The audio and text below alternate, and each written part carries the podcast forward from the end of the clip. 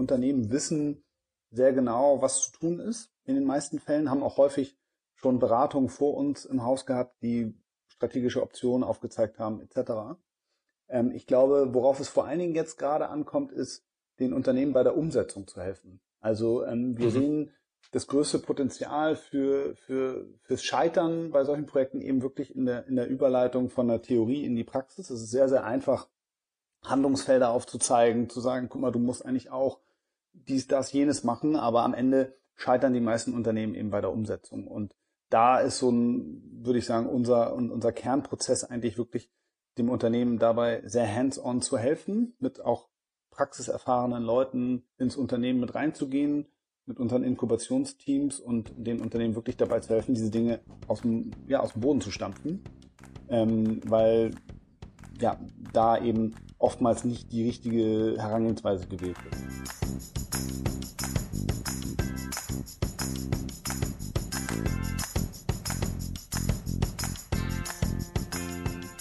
Servus Freunde, ihr hört heute im Was Helden tun Podcast Fabian Fischer, Gründer und CEO von eTribes.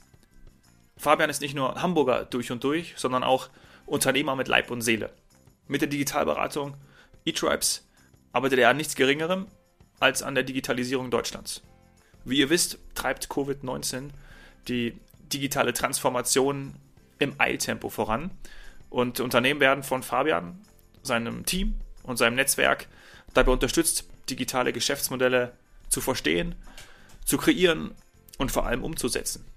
Dazu jetzt mehr von Fabian. Viel Spaß. Wie ich gelesen habe, eint uns die Leidenschaft zum Fußball. Wie hart ist es für dich gerade, nicht Fußball zu spielen, geschweige denn zu schauen, Fabian?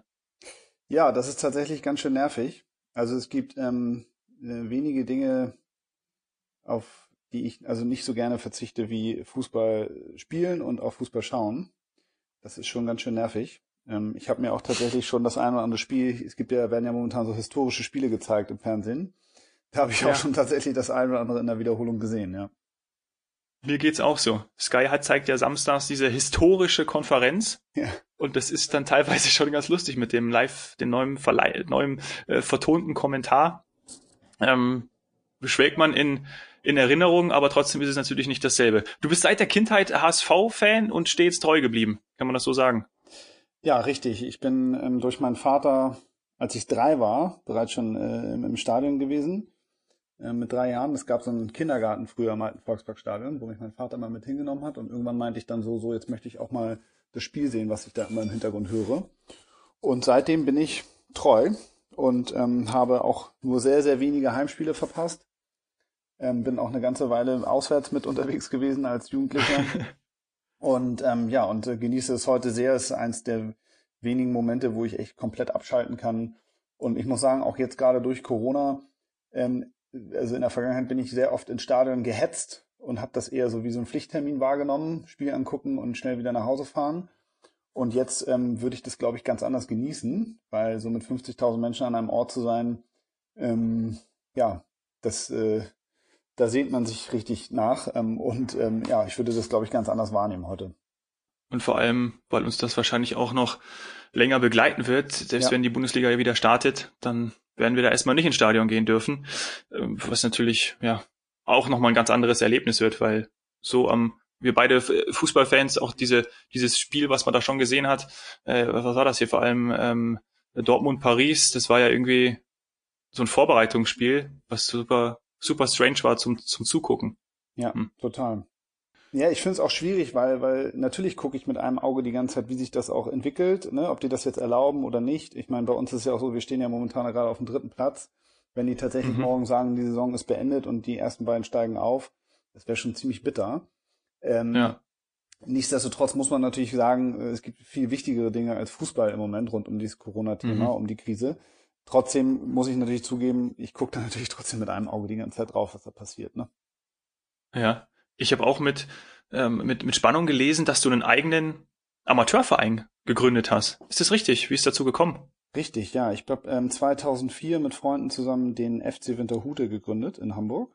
Äh, Winterhude mhm. ist so ein relativ großer Stadtteil bei uns und wir haben ja, ich habe damals mit, mit Freunden zusammen studiert. Ich habe in meiner Jugend eigentlich immer sehr ähm, ähm, höherklassig Hockey gespielt. Ähm, und Fußball war aber immer Thema, also sowohl Fußball gucken als auch spielen mit Freunden. Und während des Studiums hatte ich irgendwie keine Lust mehr auf Hockey und wollte unbedingt Fußball spielen. Und in der Gegend bei uns gab es keinen Verein, der uns irgendwie so richtig angezogen hat. Und dann haben wir doch gesagt, komm, was wäre eigentlich, wenn wir einen eigenen Verein gründen? Und das haben wir gemacht.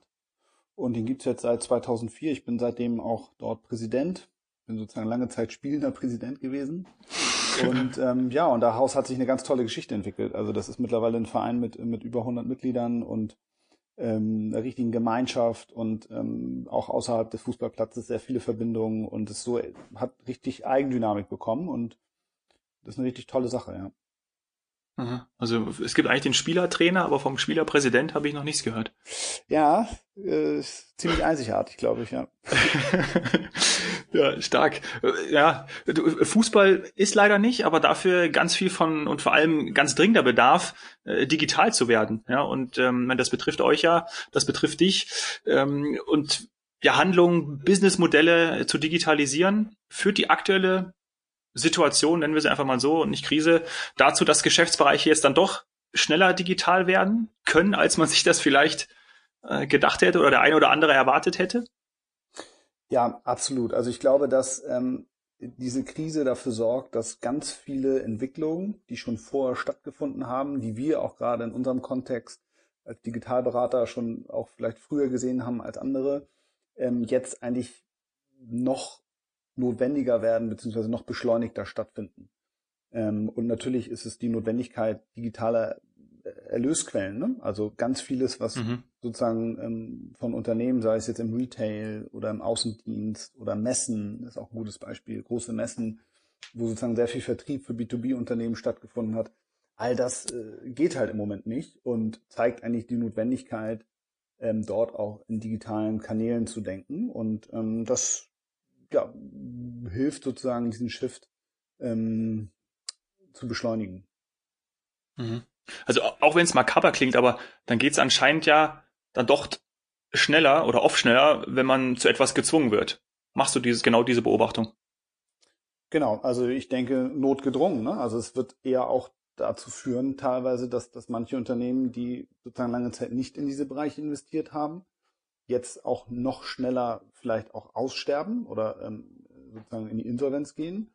Ähm, gerade so im, im Mode-Retail-Bereich sieht man sehr viele Unternehmen, die es gerade sehr, sehr schwer haben. Ähm, und ja, also diese, der, dieser Schmerz ähm, führt dazu, dass, dass die Unternehmen gezwungen werden, umzudenken. Und ähm, klar, es, äh, es wird sich sicherlich auch irgendwann wieder einigermaßen normalisieren, aber ich glaube, die, die Trends und Entwicklungen, die wir schon vorher gesehen haben, werden gerade beschleunigt. Haben dann eure bestehenden Kunden jetzt gerade in dem Fall extremen Bedarf und, und gerade auch Neukunden, steht das Telefon bei euch nicht still? Kommen da ständig Anfragen, E-Mails rein? Wie ist das bei euch gerade? Ähm, na, ich glaube sowohl als auch. Es gibt eigentlich aus meiner Sicht so zwei Gruppen von Unternehmen. Die einen, das sind die, die ähm, ähm einfach wie viele da draußen erstmal in eine Art Sicherheitsmodus gegangen sind und gesagt haben, okay, ähm, wir sind ja sehr oft mit unseren Kunden dabei, sehr langfristig digitale Geschäftsmodelle aufzubauen. Und da gibt es auch den einen oder anderen Kunden, der gesagt hat, ich brauche jetzt erstmal irgendwie vier Wochen Ruhe, um mhm. ja, um erstmal selber meinen mein Laden hier in den Griff zu bekommen, in Kurzarbeit zu gehen, ähm, für die Sicherheit meiner Mitarbeiter zu sorgen, für, für meine Cash-Position, für meine Liquidität äh, zu sorgen, etc. Äh, mhm. Das gibt es so, Klar. das ist sicherlich auch verständlich und ähm, geht ganz vielen Unternehmen so.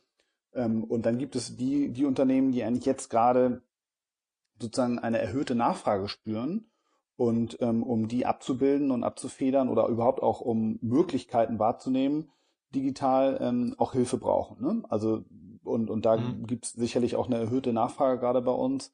Das sind dann sehr oft kurzfristige Dinge, also Dinge, wo wir kurzfristig helfen, entweder mehr Traffic, mehr Sales auf existierende Kanäle zu bringen da gibt es eine ganze Reihe an Kunden, auch an Neukunden und ähm, dann äh, zum anderen eben auch ähm, Unternehmen, die ähm, sozusagen jetzt ähm, äh, ja überhaupt sozusagen neue digitale Kanäle brauchen. Also wir haben beispielsweise ein Produkt gerade draußen in 28 Tagen ähm, dein Online-Shop fertig äh, zu haben, so, also sozusagen wirklich ganz schnell, quick and dirty, einen Online-Kanal aufzubauen.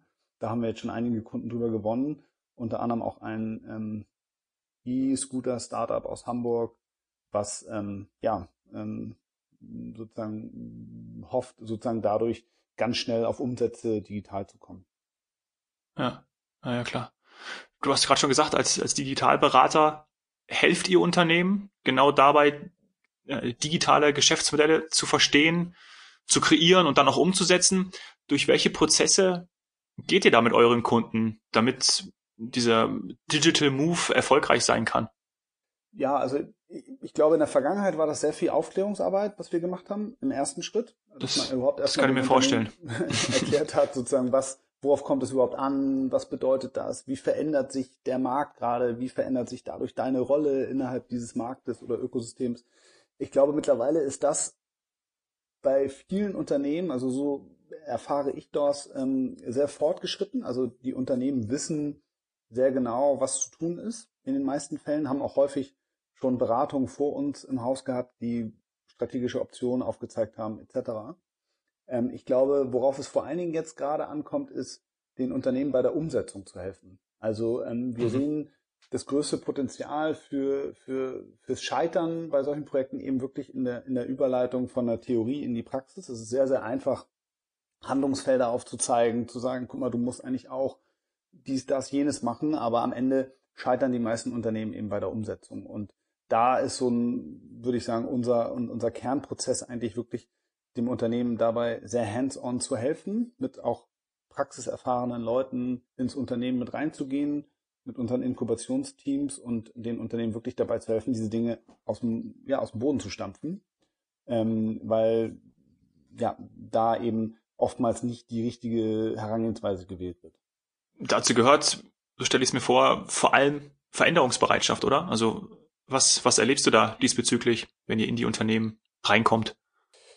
Ja, also absolut. Ich glaube, ähm, auch da gibt es große Unterschiede. Ne? Es gibt manche Unternehmen, die für sich erkannt haben, dass die aktuellen Strukturen nicht ausreichen, um diese Veränderung wirklich vorzunehmen. Dann entscheidet man sich oftmals dazu, das irgendwie auf der grünen Wiese zu machen, also wirklich ein bisschen außerhalb vom Unternehmen, um auch eine ganz andere Anziehungskraft für ähm, Talent ähm, zu schaffen. Ähm, ob das jetzt ein Corporate Startup ist oder ein, eine ausgegründete Abteilung oder so, das, da gibt es mal unterschiedliche Facetten. Ähm, und es gibt genauso Unternehmen, die auch sagen, nee, wir sind bereit dafür, diese Veränderung auch wirklich intern vorzunehmen.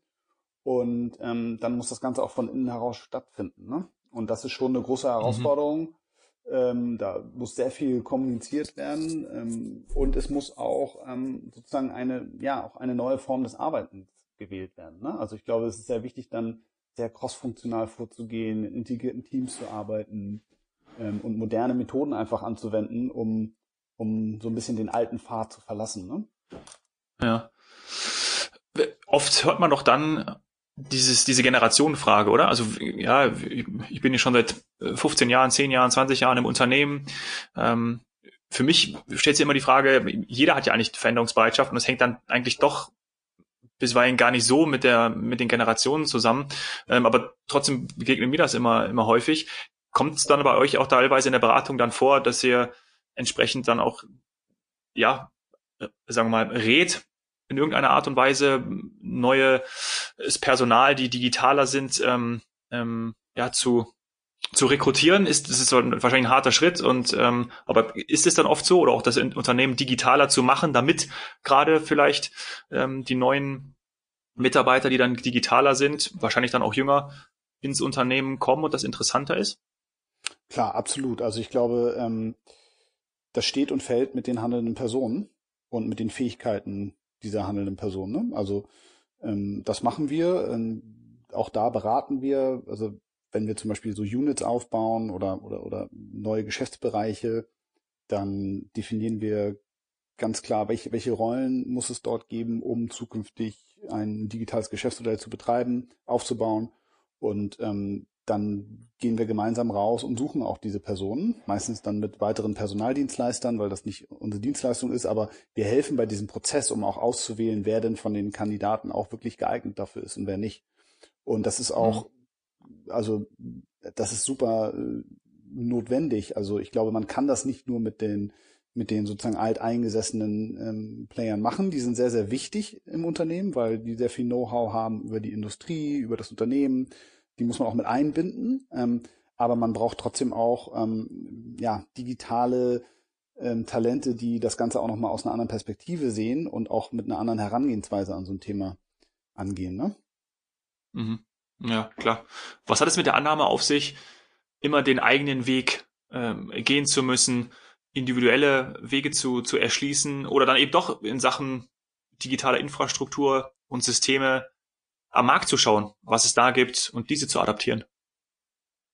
Wie, wie genau meinst du das? Also oft ist es ja so, dass viele schauen immer und sagen, ja, ich möchte das so machen wie die. Also nutzen sozusagen eine Schablone ja, und möchten den Weg gehen. Ach, schau mal, ich möchte, ähm, was ist das Beispiel? Ja, ich möchte, wir möchten so ein, so ein, so ein, das was was Facebook ist, möchten wir im Sport machen oder ähm, ja. was jetzt, äh, also so diese immer zu schauen, was was bei anderen ist. Also ein bisschen, ich drücke es jetzt mal negativ aus, hinterher zu hecheln mhm. und das dann zu nutzen und und zu adaptieren oder dann eben zu raten, hey, pass mal auf, ähm, ja, ähm, interessant, interessanter Weg. Für euch macht's aber lieber der, der eine Weg oder der, der, der, der individuelle, dein eigener Weg Sinn. Also wie sehr ist da dieser Individualisierungsgedanke äh, vorhanden, muss man sozusagen. Ja, genau. Also ich glaube sowohl als auch. Ne? Es macht total Sinn, in andere Branchen zu gucken. Es macht total Sinn, auch sich so Geschäftsmodelle anzugucken und auch so Archetypen zu nehmen von Geschäftsmodellen wie zum Beispiel hier. Ich möchte auch so ein Facebook für den Sport irgendwie bauen und so. Ich glaube in so einer Analogie mhm zu denken und zu arbeiten macht total Sinn, weil wir halt eben sehr häufig sehen, dass einfach ähm, manche Branchen viel weiter sind vom Reifegrad her als andere und man dann schon auch von dem Reifegrad dieser Branchen irgendwie profitieren kann. Ne? Also dass man halt Dinge überträgt. Das sehen wir zum Beispiel sehr viel gerade im B2B-Bereich, ne? dass man halt sagt, das, was man im, im B2C-Bereich schon macht, sagen wir mal im Bereich Online-Shopping, ja, von der, von der, von der Customer Experience her, dass man das mhm. auch übertragen kann auf den B2B-Bereich, weil man einfach sehr viel schon gelernt hat in diesem Bereich, was funktioniert vom Nutzerverhalten. Und am Ende sind das ja auch Menschen, die das Ganze benutzen. Das funktioniert schon. Was wir aber auch häufig erleben, ist, dass man eben genau mit solchen Ideen, ich möchte auch irgendwie so ein Facebook hier für meine Branche irgendwie bauen oder so, ähm, halt eben sehr stark aus der, aus den Gedanken kommt, des Unternehmens, ja, oder des sozusagen, was für Vorteile habe ich eigentlich aus Geschäftsmodellsicht und das gar nicht so sehr betrachtet aus der Nutzerperspektive oder aus der Kundensicht. Mhm. Und das ist, glaube ich, etwas, was wir sehr, sehr stark stressen und sehr, sehr stark, ähm, also wo wir stark mit unseren Kunden reingehen, ähm, einfach das Ganze wirklich mal brutal aus der Kundensicht ähm, zu betrachten, ob das denn wirklich die Lösung der Probleme ist, ne, die der Kunde hat, oder ob das sozusagen wirklich die, die Pains sozusagen löst. Ne? Und ähm, das ist halt in vielen Fällen gar nicht der Fall. Ne? Also da hat es schon ja. zig Beispiele gegeben, dass irgendwelche Experten zusammensitzen und sich super coole Ideen ausdenken, die auch auf dem Papier echt sich super toll anhören. Aber wenn man dann mal mit so einem ersten Prototypen irgendwie rausgeht und mit den Kunden spricht, eigentlich ziemlich schnell feststellt, dass das totaler Käse ist und ähm, dass eigentlich ganz andere Dinge viel sinnvoller wären. Und das ist etwas, was wir, was wir, womit wir eigentlich immer beginnen bei solchen Ideen oder in solchen Ideation-Phasen, ähm, um dann sehr, sehr schnell einfach dieses Kundenfeedback zu bekommen und das auch mit einzubauen. Mhm. Vielleicht können wir es an einem, an einem Beispiel ähm, nochmal mhm. noch besprechen. Ich finde nämlich einen Kunden, den ich euch auf der, auf der Website entdeckt habe, super spannend und das ist äh, Hapag-Lloyd. Ähm, mhm. Da steht auch eine Referenz auf eurer Website von dem Chief Digital Officer, die ich gerne mal vorlesen möchte. Äh, gemeinsam mit eTribes ist es uns gelungen, ein neues Kapitel in der Schifffahrt und Logistik zu eröffnen und erste digitale Produkte klar auf den Weg zu bringen. Mhm. Vielleicht kannst du da mal von der Zusammenarbeit äh, mit Hapag-Lloyd äh, ein bisschen was erzählen. Ja, sehr gerne. Also wir sind ähm, zu Hapag-Lloyd ähm, zu einem Zeitpunkt äh, gekommen, wo man auch, wie ich es eingangs beschrieben habe, eigentlich schon sehr genau wusste, was, was sozusagen die, die Möglichkeiten sind, digital sozusagen sein Geschäft zu entwickeln. Man hat einige Produktideen auch schon gehabt, sozusagen sehr viel getrieben aus der IT. Wir sind damals vom, vom Vorstand beauftragt worden, ähm, vor allen Dingen ähm, gemeinsam eine Unit dafür zu bauen. Also wo soll das überhaupt im Unternehmen zentral stattfinden? Was für Rollen brauche ich? Was ist eigentlich die Aufgabe? Was ist der Purpose dieser Unit? Das haben wir gemeinsam definiert. Das ist damals die Digital Channel and Incubation Unit geworden, die sozusagen sehr viele Digitalaktivitäten, die es damals schon gab, gebündelt hat und wo wir dann gemeinsam eine klare Roadmap entwickelt haben, was diese Unit machen soll und haben parallel dazu uns eins dieser ersten Produktideen gegriffen, gemeinsam genommen und diese entwickelt, beziehungsweise vor allen Dingen eben auch den Markteintritt begleitet. Denn auch da war das so, dass man sozusagen sehr genau wusste, was man eigentlich machen wollte, nämlich das Thema Quick Quotes, also sozusagen Quotations online in, in Instant-Geschwindigkeit sozusagen anzubieten. Also man muss sich das so vorstellen, im Containerschifffahrtsbereich ist es so, wenn ich eine Preisanfrage getätigt habe für eine bestimmte Route, für einen Container, dann habe ich das eben diesen Preis nicht sofort erhalten, das Angebot, sondern ich habe im okay. Zweifel irgendwie darauf warten müssen und in, in, Hochzeit kam es sogar vor, dass diese großen Reedereien ähm, in Stoßzeiten gar nicht alle Anfragen beantworten konnten. So, weil es eben kein automatisierter Prozess ist, sondern tatsächlich Preise lange Zeit in dieser Branche einfach über, über Bauchentscheidungen oder über Entscheidungen von Menschen äh, getroffen worden sind. Ne? Und ähm, wir haben das Ganze eben so gebaut, dass, ähm, dass man ähm, in, in Echtzeit sozusagen seine Quotation bekommen hat und haben das vor allen Dingen eben beim Markteintritt begleitet mit einer Art und Weise, wie wir das vielleicht aus anderen Branchen schon kennen, dass man eben sehr nutzerzentriert, sehr zielgruppenspezifisch Landingpages baut, dass man sehr zielgruppenspezifisch automatisierte E-Mail-Kampagnen baut, um sozusagen Unternehmen, Zielgruppen anzusprechen für dieses neue Produkt und die auf diese Plattform zu ziehen. Was aber für so ein, für so ein B2B-Unternehmen, die eigentlich sozusagen eher aus der Historie eigentlich, ja, immer so gehandhabt haben im Sinne von, ich habe doch diese Routen, wenn jemand was verschiffen will, dann kommt er doch sowieso zu mir.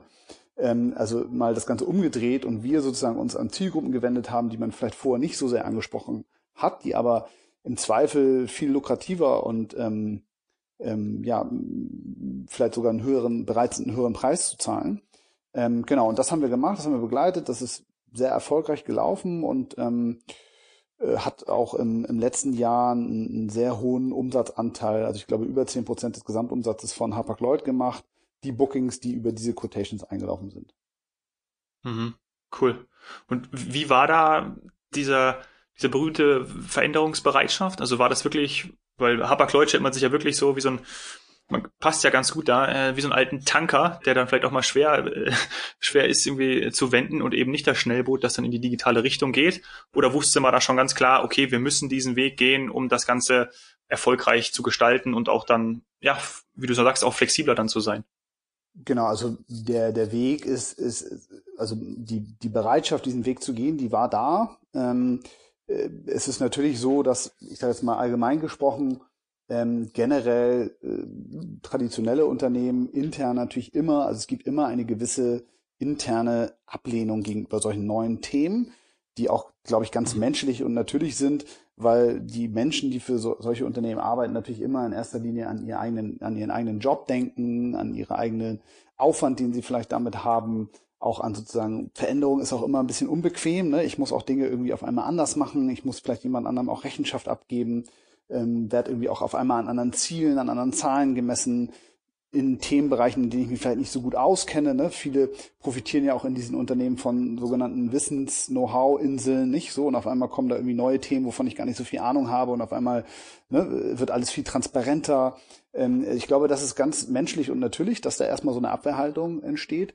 Und da ist es, glaube ich, sehr, sehr mhm. wichtig, dass eben so ein Vorstand oder eine Geschäftsführung auch einfach dafür sorgt, ähm, ja, das Ganze supportet und auch eine, eine Art ähm, Aufbruchstimmung ähm, entsteht. Und die entsteht natürlich immer dann, wenn so ein Case auch erfolgreich ist. Ne? Also unsere Erfahrung ist die, dass man sich immer irgendwie ein Produkt wählen sollte und vielleicht auch ein erstes Pilotland, was sehr vielversprechend ist, um einfach dort ähm, ja, einen Erfolg vorweisen zu können, der dann auch zu einer gewissen Anziehungskraft innerhalb des Unternehmens sorgt, ne? dass viele sozusagen diesen Weg gerne folgen möchten und ähm, ja, einfach das Ganze mit, mit, mit positiven Elementen verbunden wird.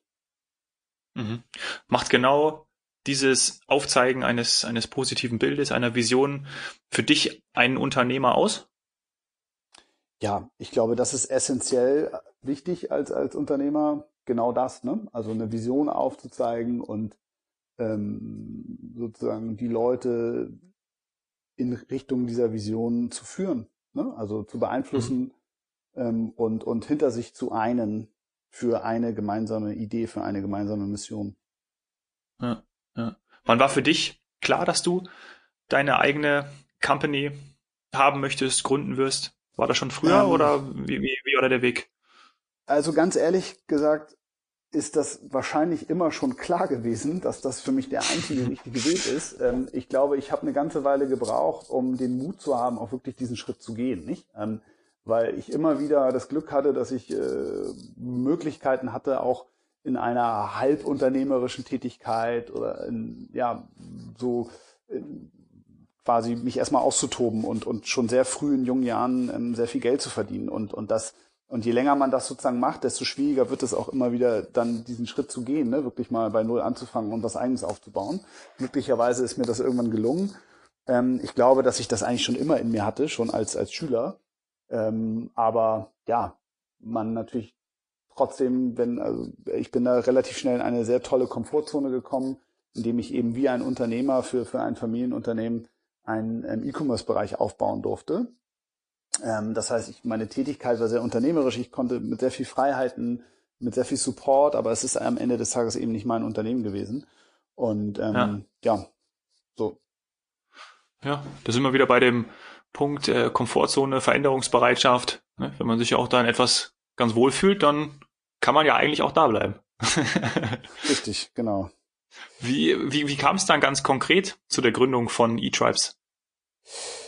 Ähm, genau, also mal ganz konkret, ich habe, ähm, nachdem ich diesen E-Commerce-Bereich aufgebaut habe für ein Familienunternehmen in Hamburg, habe ich so ein, zwei andere Dinge noch zwischendurch gemacht, ähm, auch ein paar Sachen, die nicht so gut funktioniert haben.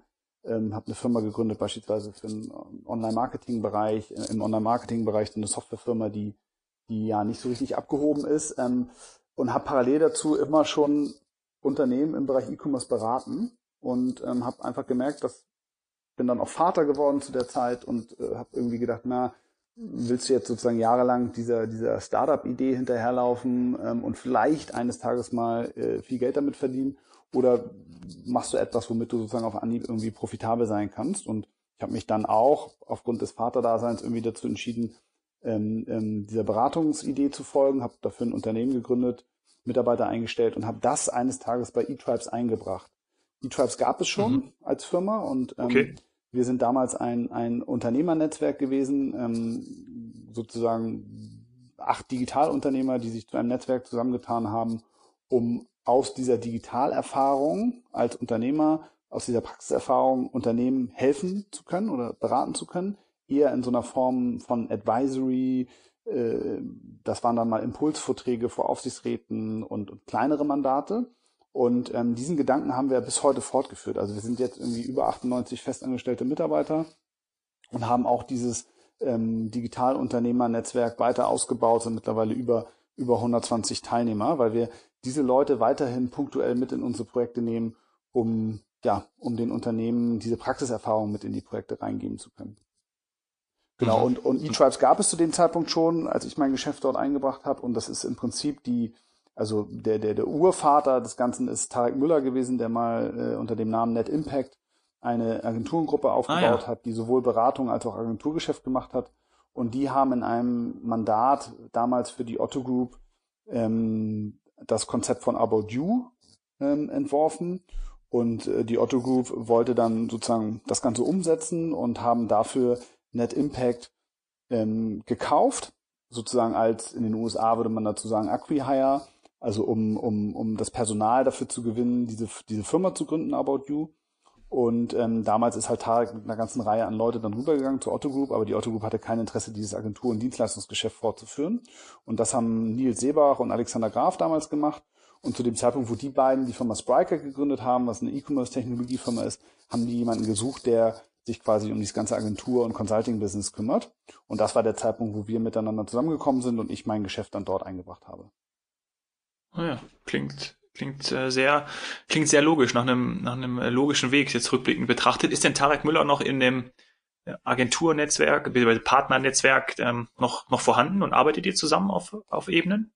Genau, also wir arbeiten zusammen. Ähm, Tarek Müller ist auch weiterhin beteiligt noch an der Firma und ist ähm, auch Mitglied unseres Advisory Boards. Also wir haben ähm, zusätzlich uns jetzt als Management ähm, Anfang des Jahres ein Advisory Board auferlegt, wo er uns auch ähm, sozusagen mit weiteren hochkarätigen Leuten ähm, auf unserem Weg unterstützt und er ist auch Teil des Partnernetzwerks. Also auch, auch Tarek ist ab und zu Teil von Workshops, wenn es zum Beispiel darum geht, wie ähm, ja, wie baue ich eigentlich ein ähm, Corporate Venture auf, ähm, weil der da einfach unglaublich viel Erfahrung mitbringt mit About You.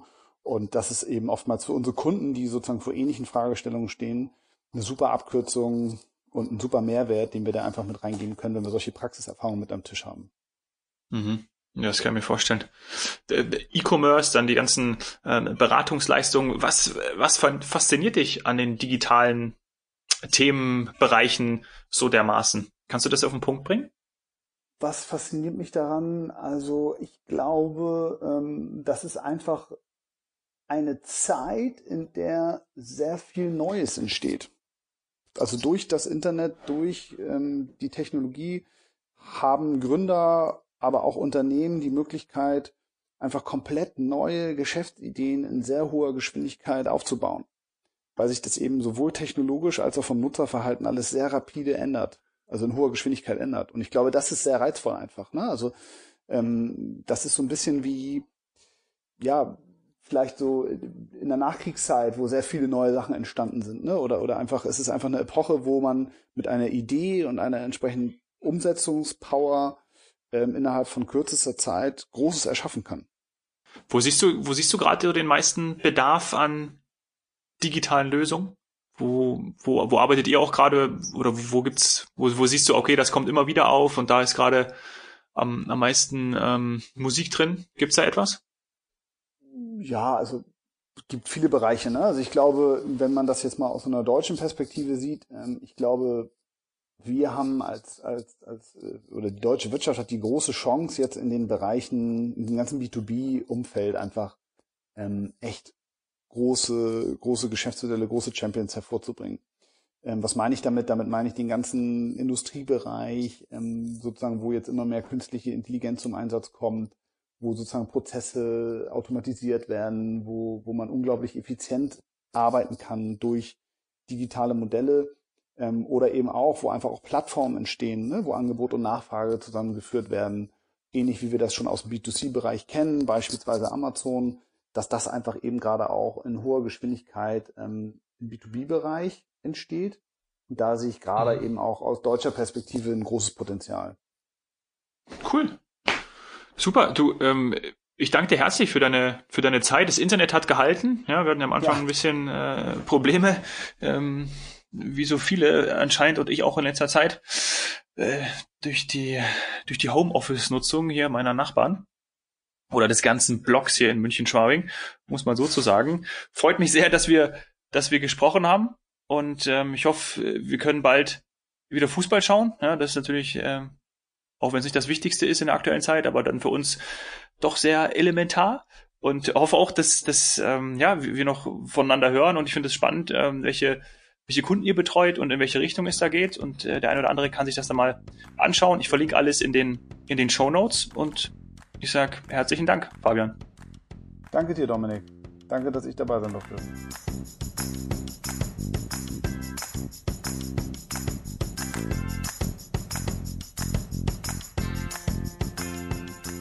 Was habe ich aus dem Gespräch mit Fabian mitgenommen?